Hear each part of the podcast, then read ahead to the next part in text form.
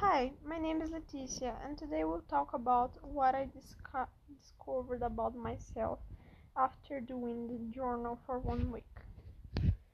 For the Google, in the good uh, habits that I discovered about myself is that I eat, I custom to eat healthy food, I take care of my dog, and I organize my room. That's a thing that I don't do like one year that I don't just want to do like one year before this. And the bad things that that is that I procrastinate a lot.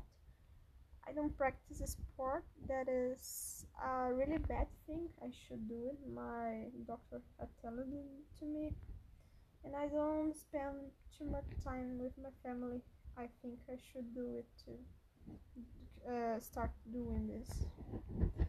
Um, family impacted my daily routine because my mother that um, when I go to the doctor she decided the hour day this type of thing. My mother decided when I will lunch and when I will, will like and when I will wake up wake up. So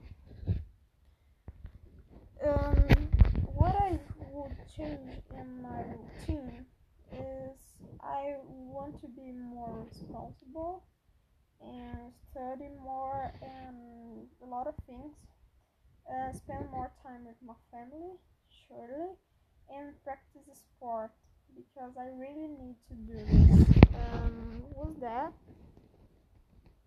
Yes, that. Bye.